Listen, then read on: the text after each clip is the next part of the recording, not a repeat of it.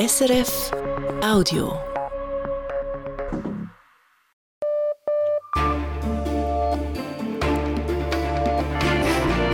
Radio SRF Echo der Zeit mit Simon Hulliger. Unsere Themen am 4. März. Von drei Seiten unter Druck. Die Lage der ukrainischen Truppen in der Stadt Bachmut ist prekär, doch noch geben sie die Stellung nicht auf.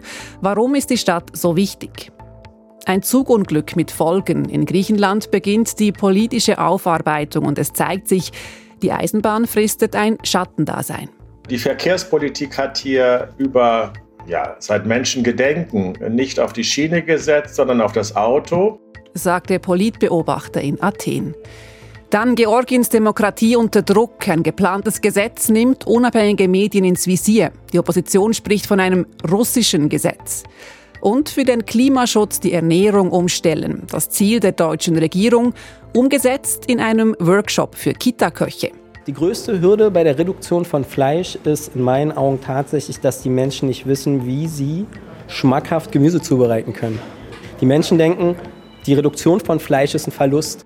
Erzählt der Kursleiter. Er begleitet Mensen, Heime und Kantinen bei der Anpassung ihrer Speisepläne. In Deutschland, wo Fleisch auch ein Stück Identität ist. Echo der Zeit. Wir beginnen die Sendung mit den Nachrichten und Thomas Fuchs. In Bern hat heute eine Demonstration für Frieden in der Ukraine stattgefunden. Rund 2000 Menschen versammelten sich dazu, laut der Nachrichtenagentur Kiesten-Ester. Rund ein Jahr nach dem Beginn des russischen Angriffskriegs trugen viele der Demonstrierenden in Bern blau-gelbe ukrainische Fahnen oder Friedensflaggen. Auf Transparenten wurde gefordert, dass die Schweiz ihre Unterstützung für die Ukraine intensiviere. Zur Kundgebung hatten neben dem ukrainischen Verein der Schweiz SP, Grüne, GLP, die Mitte sowie Gewerkschaften und Hilfsorganisationen aufgerufen. Der Demonstrationszug bewegte sich von der Schützenmatte zum Bundesplatz. Dort hielten mehrere Nationalratsmitglieder Ansprachen, ebenso die Botschafterin der Ukraine in der Schweiz. Die EU-Länder sollten ernsthaft erwägen, der Ukraine auch Kampfflugzeuge zur Verfügung zu stellen. Das sagte die Präsidentin des EU-Parlaments, Roberta Metzola, am Rand eines Besuchs in der westukrainischen Stadt Lviv. Sie werde weiterhin dazu auffordern, alles an Ausrüstung bereitzustellen, was die Ukraine für einen Sieg brauche. Metzola nahm in Lviv an einer internationalen Konferenz teil, an welcher es vor allem darum geht, wie Russland für Aggression und Terror zur Rechenschaft gezogen werden kann. Die aus Malta stammende EU-Ratspräsidentin traf in Lviv unter anderem auch den ukrainischen Präsidenten Volodymyr Zelensky. Metzola sagte, sie hoffe, dass die Verhandlungen für einen Beitritt der Ukraine zur Europäischen Union bereits dieses Jahr beginnen könnten. Der deutsche Rüstungskonzern Rheinmetall verhandelt derzeit mit der Regierung in Kiew über den Bau einer Panzerfabrik in der Ukraine. Das sagte Rheinmetall-Chef Armin Pappberger in einem Interview mit der Rheinischen Post. Er hoffe auf eine Entscheidung innerhalb von zwei Monaten. Die Fabrik würde rund 200 Millionen Euro kosten und könnte jährlich bis zu 400 Kampfpanzer produzieren. Der Rheinmetall-Chef erklärt zudem, dass eine solche Panzerfabrik mit einer Flugabwehr vor russischen Luftangriffen geschützt werden könnte. Als Reaktion schrieb der russische Ex-Präsident Dmitri Medvedev auf Twitter, wenn eine solche Fabrik tatsächlich gebaut wäre, dann werde Russland diese mit Marschflugkörpern beschießen. Der Generaldirektor der Internationalen Atomenergiebehörde IAEA, e Rafael Grossi, hat in Iran den Atomchef des Landes, Mohammed Eslami, getroffen. Grossi sprach danach von einer kooperativen Atmosphäre. Grossi war nach Teheran gereist, nachdem dort IAEA-Inspektoren in einer Atomanlage Spuren von hoch angereichertem Uran gefunden hatten. Die IAEA e will klären, ob der hohe Anreicherungsgrad bewusst herbeigeführt wurde oder ob es sich um einen unbeabsichtigten Ausreißer handelt, wie iranische Vertreter argumentieren. An der Internationalen Meeresschutzkonferenz in Panama-Stadt haben mehrere Staaten knapp 20 Milliarden Dollar zugesagt. Das teilte die Regierung Panamas mit. Sechs Milliarden Dollar sicherten die USA zu. Die EU will gut 800 Millionen Euro in den Meeresschutz investieren. An der zweitägigen Konferenz Our Ocean waren rund 600 Vertreterinnen und Vertreter von Regierungen, Unternehmen und Nichtregierungsorganisationen zusammengekommen. Es ging unter anderem um die Ausweitung von Meeresschutzgebieten. Und jetzt zum Sport mit Lionel Mattmüller. Bei den Skifahrerinnen ist die Entscheidung im Gesamtweltcup gefallen, und zwar heute bei der Abfahrt im norwegischen Kvitfjell. Michaela Schifrin fuhr in Norwegen auf Platz 5. Das reichte der US-Amerikanerin für den vorzeitigen Gewinn der großen Kristallkugel. Sieben Rennen vor Saisonende steht sie also bereits als beste Fahrerin über alle Disziplinen in dieser Saison fest. Die Abfahrt heute gewann die Norwegerin Kaiser Lee, Zweite wurde die Italienerin Sofia Goccia, die sich damit die kleine Kristallkugel als beste Abfahrerin der Saison sicherte. Und auch aus Schweizer Sicht gibt es erfreuliche Meldungen. Corinne Sutter wurde heute Dritte. Denselben Rang und damit eine WM-Bronzemedaille feierte heute Nicola Huber. An der Snowboard-Weltmeisterschaft in Bakroyani überzeugte der Schweizer mit seinem dritten und letzten Sprung im Big Air. Nach Silber im Slopestyle 2017 ist dies die zweite WM-Medaille für Nicola Huber. Gold gewann der Japaner Taiga Hasegawa. Und jetzt zum Wetter, Thomas Fuchs. Morgen hat es verbreitet Hochnebel, der sich meistens auflöst. In den Alpen ist es sonnig. Tagsüber kommen am Nordrand tiefe Wolken auf. Die Temperaturen erreichen 4 bis 9 Grad, im Süden um 15 Grad. Die Situation in Bachmut wird für die ukrainischen Truppen immer prekärer. Gemäß Einschätzung britischer Geheimdienste stünden sie unter erheblichem Druck. Die Stadt werde von drei Seiten durch russische Streitkräfte angegriffen. Das russische Militär versucht seit Monaten, Bachmut zu erobern. David Nauer berichtet für Radio SRF über die Ukraine. Er hat mir im Gespräch die aktuelle Situation in Bachmut beschrieben. Die Lage ist sehr schwierig für die Ukraine, weil, Sie haben es gesagt, die Russen drängen aus drei Richtungen vor und nur noch im Westen gibt es einen schmalen Korridor, über den die Ukrainer die Stadt versorgen können. Und dort gibt es auch heftige Kämpfe um die letzten Versorgungsrouten, zum Teil um Feldwege. Sieht auch so aus, dass die Ukrainer mindestens einen Teil, also den Ostteil der Stadt, aufgeben wollen, aber Bachmut insgesamt soll offenbar weiter verteidigt werden. Das hört man, wenn man sich mit ukrainischen Militärs unterhält. Und dafür spricht auch, dass die Ukrainer neue Truppen in die Region geschickt haben. Allerdings fragt man sich, wie lange dieses Durchhalten in halber Umzingelung und mit einer so prekären Versorgungslage noch funktionieren soll. Warum halten die Ukrainer an der Stadt fest? Welche Bedeutung hat sie denn für die Ukraine? Ja, es tönt furchtbar, aber es ist wohl in der kalten Logik des Krieges so, dass Bachmut für die Ukraine ein Fleischwolf ist. Das heißt, ein Ort, den sie möglichst lange verteidigen wollen, um den Russen möglichst hohe Verluste zuzufügen. Es ist so, dass ein Angreifer im Krieg meist sehr viel mehr Männer und Material verliert als der Verteidiger. Und das Kalkül der Ukrainer dürfte also sein, Bachmut so lange wie irgendwie nur geht zu halten und immer nur Stück für Stück preiszugeben, also einen sogenannten kämpfenden Rückzug zu organisieren und das alles eben mit dem Ziel, die russische Armee so fest es irgendwie geht zu schwächen. Wenn die Ukraine nun Bachmut dennoch aufgibt, könnte sich dies also auch als Pyrrhus-Sieg für die Russen erweisen. Das könnte sein und es ist das, worauf viele in der Ukraine hoffen, dass die Russen nach der Schlacht von Bachmut ausgeblutet sind. Und dann soll, so eben die Hoffnung in Kiew, irgendwo an einem anderen Frontabschnitt eine ukrainische Gegenoffensive kommen, etwa im Süden in Richtung Krim. Und die Russen hätten dem dann wenig entgegenzustellen. Aber ob diese ukrainische Hoffnung berechtigt ist, das weiß ich nicht. Besteht denn auch ein Druck auf die Ukraine aus dem Westen, dass sie ihre Kampfkraft beweisen muss, damit sie weiterhin militärisch unterstützt wird? Nun, das wird weder in Washington noch in Brüssel jemand so offen sagen, aber natürlich wird von den westlichen Unterstützern der Ukraine schon erwartet, dass die Ukrainer mit diesen westlichen Waffen irgendwann Erfolge erzielen. Und auch die Regierung in Kiew und das ukrainische Militär, die wecken entsprechende Erwartungen. Es ist in den letzten Wochen mehrfach von einer bevorstehenden großen Offensive die Rede gewesen. Also irgendwann muss Kiew das auch umsetzen, wenn es seine Glaubwürdigkeit nicht verlieren will. In Bachmut lebten einst 74.000 Einwohnerinnen und Einwohner. Aktuell harren noch 5.000 Zivilisten dort aus. So schätzt man, die Stadt ist weitgehend zerstört. Was passiert mit diesen Zivilisten? Werden diese nun evakuiert?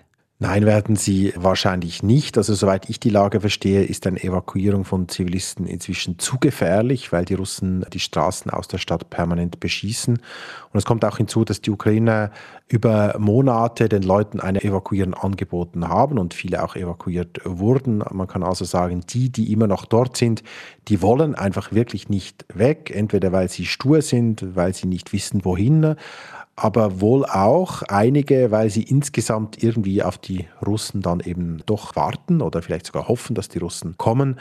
Man muss aber ja sagen, dass die aller, allermeisten Bewohnerinnen und Bewohner der Stadt geflohen sind vor den Kämpfen und vor den Russen. David Nauer er berichtet für Radio SRF über die Ukraine.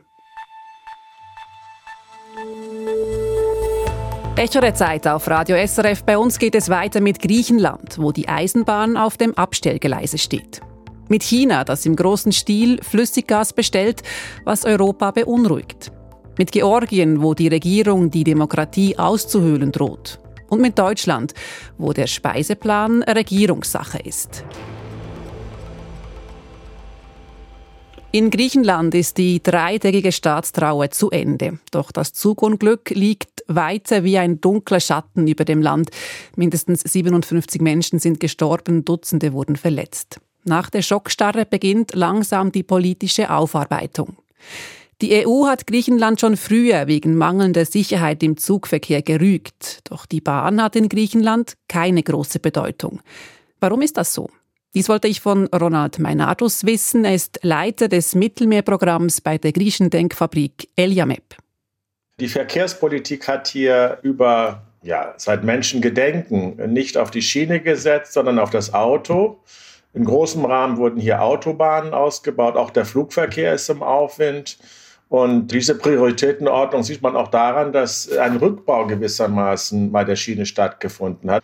Im Moment gibt es keine einzige Bahnverbindung Griechenlands mit dem Nachbarland. Und das hat eindeutig verkehrspolitische Gründe, die natürlich auch eine innenpolitische Dimension und wirtschaftspolitische Dimension haben. Warum wurde denn so stark auf das Auto gesetzt? Ja, es gibt hier eine starke Lobby, eine Straße Lobby von Straßenbauunternehmen. Für Autoverkauf braucht man gute Straßen. Es gibt hier eine Lobby von Autoimporteuren, also Firmen, die Autos aus dem Ausland einkaufen. Und dann gibt es die privaten Busgenossenschaften, die regional und lokal organisiert sind und eine ganze Herrschaft von Autobussen organisieren. Und wenn Sie heute, das ist für viele Touristen relevant, im Land herumfahren wollen und keinen eigenen Pkw haben, dann setzt man sich in einen Bus, das sind moderne Busse. Und bei diesen Busgenossenschaften sind das natürlich Interessen und die Interessen werden über Abgeordnete Abgeordnete, die eine wichtige Funktion spielen, dann auch in die nationale Regierung in Athen hineintransportiert. Griechenland musste ja im Zuge der Eurokrise ein massives Sparprogramm umsetzen. Lassen sich die Sicherheitsmängel bei der Eisenbahn auch darauf zurückführen? Also wurde die Bahn kaputt gespart? Also was richtig ist, ist, dass Griechenland im Zuge dieser Auflagen der sogenannten Troika aus Europäischer Union, IWF, Internationaler Währungsfonds und Europäischer Zentralbank im Gegenzug zu den finanziellen Leistungen, die dort erbracht wurden, zu sehr starken Auflagen gezwungen wurde. Und eine der Auflagen war tatsächlich auch der Verkauf der Infrastruktur. Dazu gehörte Energie, Telekommunikation, die Häfen und auch die Eisenbahngesellschaft OSE. Und 2017, wenn ich mich nicht irre, wurde der Zugbetrieb dann endlich nach langem Hin und Her, nach langer Suche an die italienische Eisenbahngesellschaft verkauft und für einen relativ geringen Preis. Das deutet schon darauf hin, dass das kein sehr attraktives Objekt ist, anders als etwa die Häfen oder die Flughäfen. Und im Zuge dieser Teilprivatisierung, muss ich sagen, wurden dann auch viele Menschen entlassen. Wobei ich sagen muss, dass nicht die gesamte Eisenbahngesellschaft privatisiert wurde. Der Gleis- und Signalbetrieb, und darauf kommt es ja jetzt in dieser Situation an, der blieb nach wie vor und bleibt nach wie vor beim griechischen Staat. Die Italiener haben nur, sagen wir mal, das rollende Material übernommen und ein bisschen dazu getan.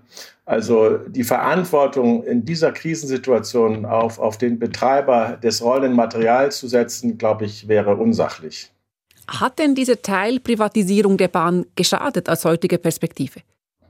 Ja, als Verbraucher, als Bahnkunde hat sich die Qualität der Dienstleistung eigentlich in den letzten Jahren verbessert. Das Personal ist freundlicher geworden, die Züge sind vermeintlich in der Regel auch pünktlicher geworden.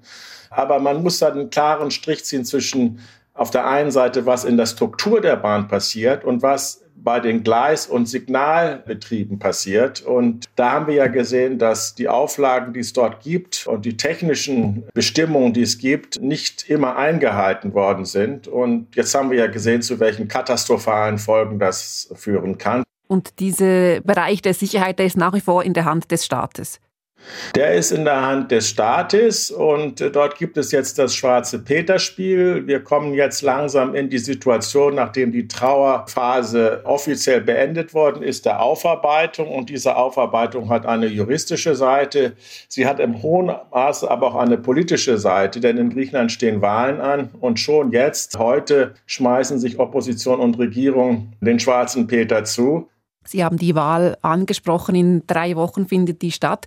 Die, für die Bahn sprechen ja eigentlich auch ökologische Argumente. Sie sagten aber, sie frisst in Griechenland ein Schattendasein. Spielen denn diese ökologischen Argumente in der griechischen Politik keine entscheidende Rolle? Erstmal müssten wir abwarten, ob die Wahlen tatsächlich am 9. April stattfinden. Da gibt es eine große Diskussion, ob sie nicht verschoben werden. Zweitens, das ökologische Thema spielt in der griechischen Innenpolitik so gut wie gar keine Rolle. Und insofern gibt es hier auch keine Lobby für Alternative, sage ich jetzt schon mal fast, Verkehrsmittel wie die Eisenbahn. Das ist ein ganz besonderes Phänomen hier in Griechenland, obwohl die Schäden der drohenden Umweltkatastrophe überall erkennbar sind, fühlbar sind, gibt es hier in der politischen Auseinandersetzung so gut wie keine Befassung mit diesem Thema. Und es gibt bemerkenswerterweise auch keine politische Kraft, die man als grüne oder ökologische Partei bezeichnen könnte. Ronald Meinatus, der ist Leiter des Mittelmeerprogramms bei der Hellenic Foundation for European and Foreign Policy in Athen. Wegen Corona ist die Wirtschaft in China im letzten Jahr teilweise stillgestanden. Dies hatte für Europa auch Vorteile, denn China hat 2022 deutlich weniger Flüssiggas importiert. So hatte es genügend für Europa und erst noch zu besseren Preisen, denn die mangelnde Nachfrage nach Flüssiggas aus China hat die rekordhohen Gaspreise nach unten gedrückt. Nun aber fährt China die Wirtschaft wieder hoch und sichert sich im großen Stil Flüssiggas. Damit wächst die Angst in Europa vor neuen Gasengpässen. Charlotte Chakma berichtet. Zurzeit sichert sich China Flüssiggas, sogenanntes LNG, aus der ganzen Welt. 15 Prozent aller LNG-Verträge, die in den nächsten fünf Jahren zu laufen beginnen, habe China abgeschlossen, hat die Nachrichtenagentur Bloomberg ausgerechnet. Laut Bloomberg wird China Japan als weltgrößten LNG-Importeur bald überholen. Die Internationale Energieagentur IEA warnte anfangs der Woche denn auch davor, dass Europa das Nachsehen haben könnte in Sachen Flüssiggasimporte. Zur Erinnerung, es sind LNG-Importe, die in Europa das russische Pipeline-Erdgas größtenteils ersetzt haben. Der Ökonom Christoph Rühl, der am Center for Global Energy an der Columbia Universität in New York lehrt und früher Chefökonom beim Erdölkonzern BP war, hält die Angst vor neuen Gasengpässen allerdings für übertrieben, denn China kauft ein, das ist richtig. Sie haben schon immer sehr großes Gewicht gelegt auf Versorgungssicherheit, auch in dem Sinne, dass sie nicht einen dominanten äh, Lieferanten haben wollen sagt der Energieökonom. Zudem gäbe es einen zweiten Grund, wieso China momentan sehr viele langlaufende Lieferverträge abschließe weil im Moment natürlich die Gaspreise relativ gering sind. Christoph Rühl geht davon aus, dass die Gaspreise über den Sommer niedrig bleiben, im Winter dann wieder etwas ansteigen könnten. Auf welches Niveau allerdings, da sind sich die Experten nicht einig, weil vieles davon abhängt, wie stark die Wirtschaft in China wachsen wird. Längerfristig macht sich Christoph Rühl aber keine großen Sorgen um Europa und seinen Gasbedarf. Denn oft werde vergessen, dass China auf großen eigenen Schiefergasreserven sitze. China und nicht die USA hat weltweit die größten geprüften Schiefergasreserven. Und das ist natürlich ein Schatz, der in der Zukunft gehoben wird. Warum das noch nicht passiert ist, hat viele Gründe. Zum Teil sind die schwer zugänglich, zum Teil gibt es nicht wie in den USA so die ausgeprägte Infrastruktur. Zum Großteil sind es aber politische Gründe. Politische Gründe seien zum Beispiel, dass die Schiefergasvorkommen in chinesischen Regionen lägen, deren Lokalregierungen nicht mit den zentralstaatlich gelenkten Öl- und Gaskonzernen zusammenarbeiten wollten auch sei der Gaspreis in China immer noch staatlich reguliert und so tief, dass sich die Anfangsinvestitionen für die Erschließung der Schiefergasvorkommen momentan für kurzfristig orientierte Energiefirmen noch nicht lohnten, sagt Christoph Rühl weiter. Eine Vielschicht von Gründen, aber man muss davon ausgehen, dass innerhalb der nächsten 20 Jahre, sage ich jetzt mal, dieser Schatz gehoben wird. Und dann wird China relativ unabhängig sein von Gasimporten. Und diese angestrebte Unabhängigkeit von LNG-Importen erkläre zusätzlich, wieso sich China auf Teufel komm raus jetzt schon mehr Flüssiggas sichere, weil man nämlich die Wirtschaft langfristig auf mehr Gas und weniger Kohle umstellen will. Nicht nur wegen dem Umweltproblem, was mit Kohle verbunden ist, sondern auch, weil man eben langfristig in der Lage sein wird, das aus eigenen Gasreserven abzudecken. China baut zwar immer noch viele Kohlekraftwerke, aber der Kohleanteil am chinesischen Energieverbrauch, der sinkt und jener von Gas steigt. Absolut gesehen wachsen Kohle- und Gasverbrauch natürlich weiter, weil die chinesische Wirtschaft wächst. Das gilt aber für die ganze Welt, auch mit Blick auf die Energiewende. Für Europa ist es jedenfalls eine gute Nachricht, dass China gasmäßig irgendwann autark sein wird, auch wenn das noch einige Jahre dauert. Weil so mehr Schiffe mit Flüssiggas an Bord aus dem Nahen Osten, Afrika und den USA an europäischen Flüssiggasterminals abladen können.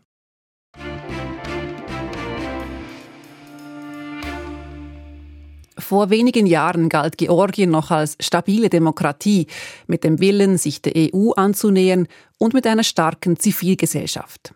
Doch diese Zivilgesellschaft droht nun erstickt zu werden. Die Regierung gibt sich immer autoritärer und will nun ein restriktives Gesetz einführen, das sehr an Russland erinnert.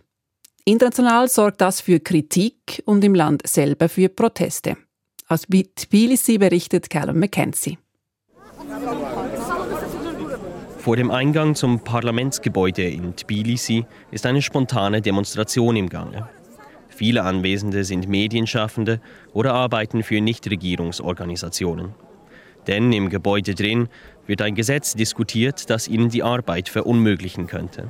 This law, this Russian law about so-called foreign agents, this against human rights, against European Convention of Human Rights. Dieses russische Gesetz ist gegen die Menschenrechte und gegen die Demokratie in Georgien, sagt die Journalistin Katie Tutberidze, die an der Demonstration teilnimmt.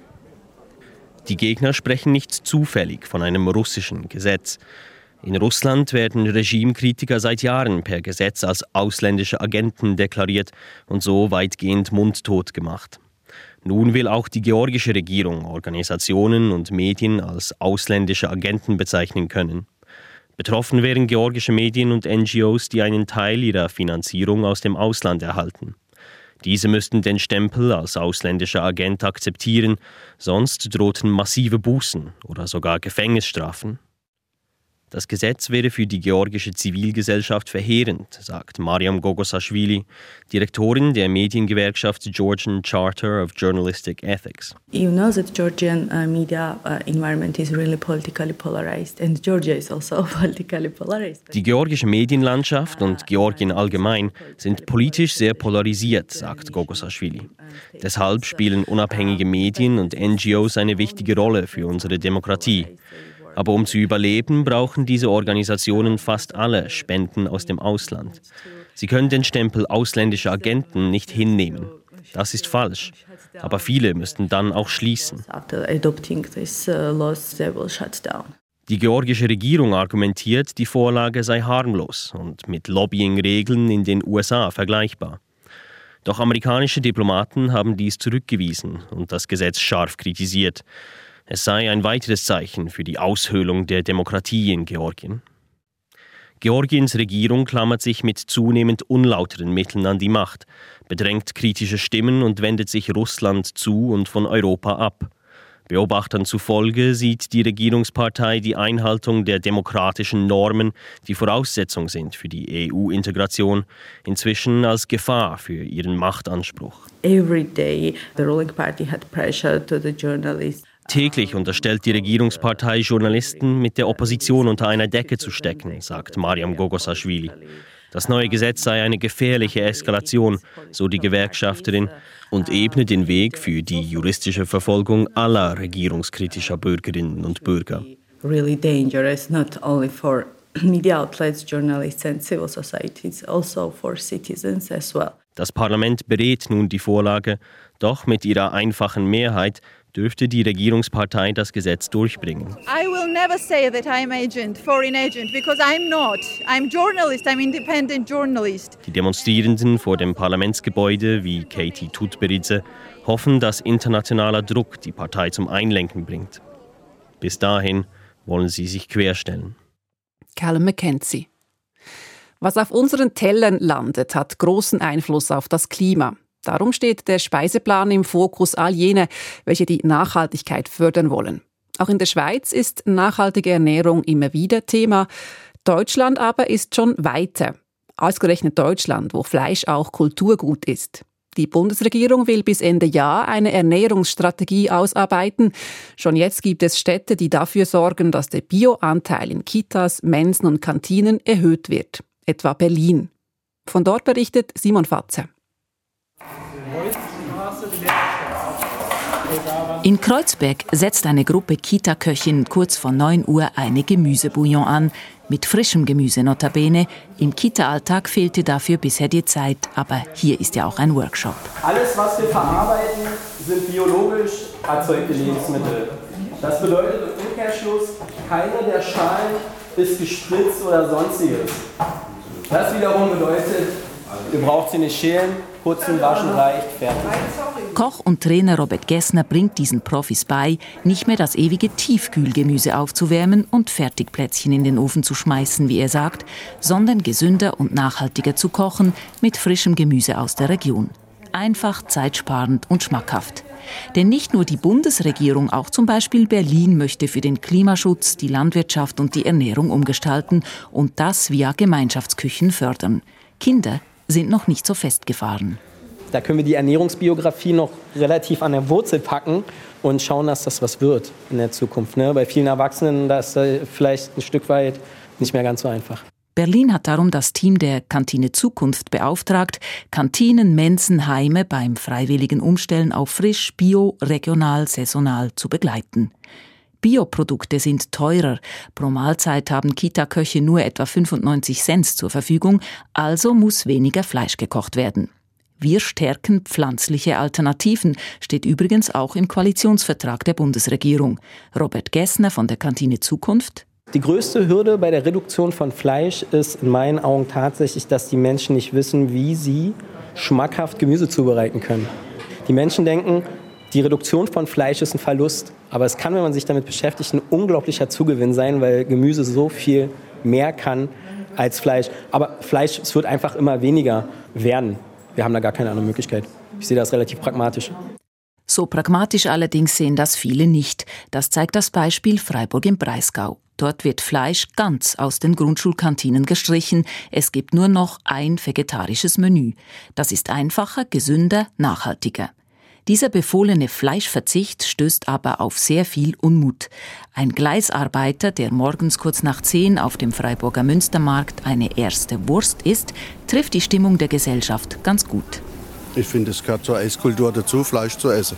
Weil, also ich bin als Kind so groß geworden und ich kann mir nicht vorstellen, dass unsere Eltern und deren ihre Eltern irgendwas falsch gemacht haben, wenn sie uns Fleisch zu essen geben.